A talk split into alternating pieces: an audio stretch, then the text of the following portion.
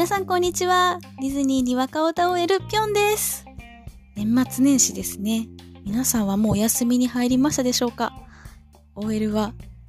お休みに入りましたので、今日からちょっと無謀な挑戦をしようかなと思います。1月3日まで毎日更新にチャレンジしようと思います。いやー、できるかな、毎日チェックしてる人いないよね。きっと失敗しても誰も気づかないよねって思いますけど、もし失敗してたら、なんか、もうこの話は触れないで いきたいと思います。でも話したいネタはたくさんあるんですね。だからネタ切れで更新が途切れることはないと思います。ええー、じゃあ連続更新1日目の今日のネタはですね、私ぴょんの好きなパークフードを3つ、パークフードについて挙げていこうと思います。東京ディズニーリゾートはね、アトラクションですとかショー、パレードも魅力なんですけれど、フードもとってもおすすめがたくさんたくさんあります。なんかフード高いっていう人とかね結構いるんですけどあの東京の可愛いカフェとかコンセプトカフェとか行ったら値段同じぐらいだと思うのでまあ、美味しいし、私はディズニーリゾートの食事そんな高いと思わないんですね。内装とかも含めたら全然めちゃくちゃコスパいいと思うので、まあ、入場料かかってるっていうのはあるんですけど、なので、食わず嫌いの方ぜひぜひ食べていただきたいなと思います。じゃあ、これもランキング形式で3位から発表していきます。えー、もう私が行ったら絶対食べないと気が済まないパークフード第3位はポテトチュロスです。えー、これは今のところ東京ディズニーシーでしか食べられないんですけれど、有名なチュロスですね。長い揚げてある。あれがですね、通常のは多分小麦粉で作ってあると思うんですけれど、えー、ポテトが、じゃがいもが材料のものがありまして、これは甘くないんですね。とっても美味しいです。外はえー、カリッと中はじゃがいもの芋餅みたいなもちもちした感じで美味しいんですね。今まで出てたポテトチュロスがですねデミグラスソースが入ってるものとあとあのペッパーのブラックペッパー買ってるものがあったんですけれど、まあ、私はあのポテトチュロスならしょっぱい方が好きなので、えー、ペッパーの方が好きですね。デミグラスはちょっと甘いのでなんか食べ終わるまでにずっと味の変化がない感じでね。まあ、でもどっちも美味しいです。初めて食べた時衝撃なので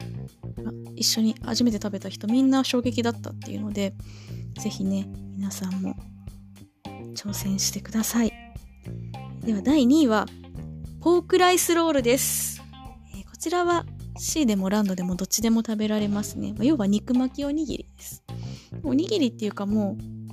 ポークライスロールなんでちょっと長い細長くて食べやすくなってます。もうこれほんと美味しいですね。あのライスがもち米みたいな感じでね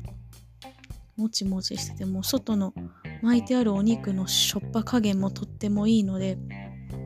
1日に2個とか3個食べたこともありますね。で、えー、売ってるお店が結構夜遅くまで開いてた時もあったのでもうあの夜のパレード見終わったりとかも帰りにですね買っちゃったりとかもしてました。美味しいです。肉巻きおにぎり好きな方は是非食べてみてください。第1位はリトルグリーンマンです。もうこれはねみんなそうでしょう。みんな好きでしょう。れも、えー、ランドでも C でもどっちでも食べられますね。結構インスタに載ってたりとかもして、まあ、あの見栄えもするし味も美味しいですね、えー、リトルグリーン麺というえー、トイ・ストーリーのキャラクターがいるんですけれどそのキャラクターの顔の形をしている、えー、ものでこれも、え、まあ、お餅なのかな？もちもちした、えものの中にクリームが入ってて通常あの1人前3個入っててカスタードクリームストロベリークリームチョコクリームと全部クリームの味が違うんですね。で、え期間限定で9個入りを売ってることもあるんですけど9個入りですと抹茶味が1個だけ入っててちょっとこれ9個入りって大体友達とかとシェアして食べるんですけどもどっちが当たりに当たるかドキドキだったりしますね。このリトルグリーンマンあの単品で買うこともできますし、ディズニーランドの、クリスタルパレスレストランのビュッフェの中にも必ず入ってたりするので、多分相当人気なんじゃないのかなって思います。うん、まだ食べたことない方はぜひぜひね、食べてみてください。私パークに入る時にあのリトルグリーンメンのヘアバンドつけて入ることが多いんですけれどそれでこのリトルグリーンマン食べてると共食いだって友達によく言われます、まあ、共食い写真とかもね結構映えると思いますので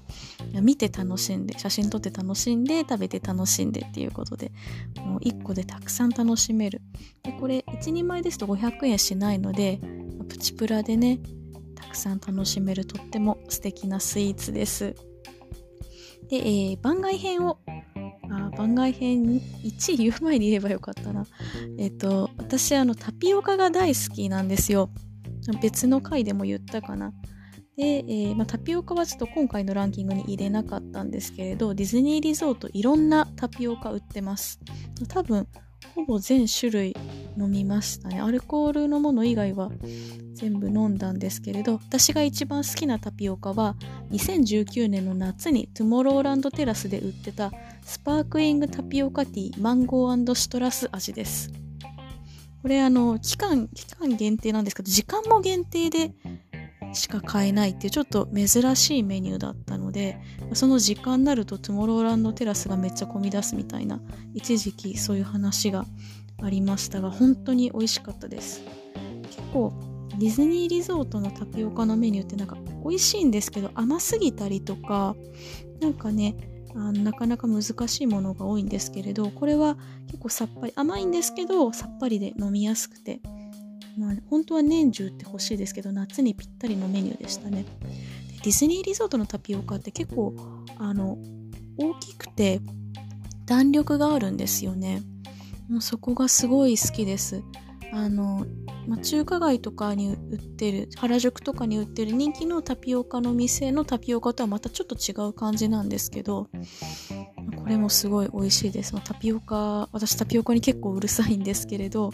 そのなんでしょういわゆるその、まあ、2018年頃から流行ってるタピオカとはまたちょっと違う感じなんですけれどもちもちしてて、まあ、結構大きめのものが多いのでタピオカドリンクって。割とお腹膨れる感じですね。女の子だったら軽食に十分なるんじゃないかと思います。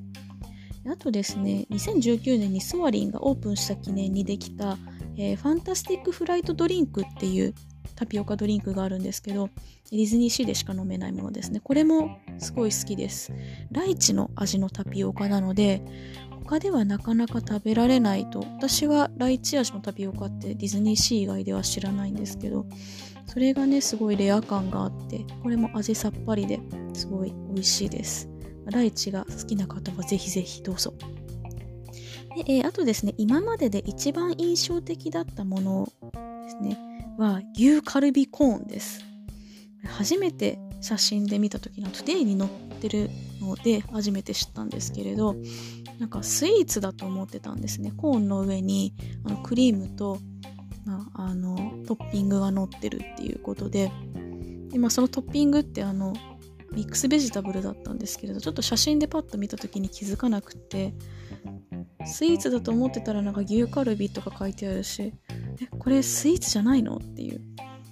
で、えー、まあのどういうメニューかと言いますとアイスクリームのコーンみたいなコーンの中に、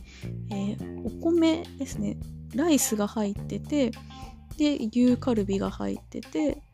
で、えー、クリームがかかっててその上にトッピングが乗ってるっていう、まあ、まか不思議なディズニーリゾート以外で見たことがないメニューですね。この見た目でしょっぱいっていうのが想像つかなくて気になって買いましたがしかもあの米が入ってるのにコーンって炭水化物2乗じゃないかと思ってなんかどんなもんなのかなと思って食べたんですけどあのお肉の味付けがすごい濃くてそれがその入ってる炭水化物どもとよく合うんですね、まあ、すごい美味しいです。で、えー、一番下にライスが入ってるんでまあ、あの先にお肉食べちゃってその後なんか炭水化物しか残らないあの米とコーンしか残らないんじゃないかって心配だったんですけどなんか結構バランスがうまく食べることができましてなんかお米だけになっちゃうとかもなかったのでよく考えられてるすごいいいメニューだなと思いました。食べ歩きってなんかねあの、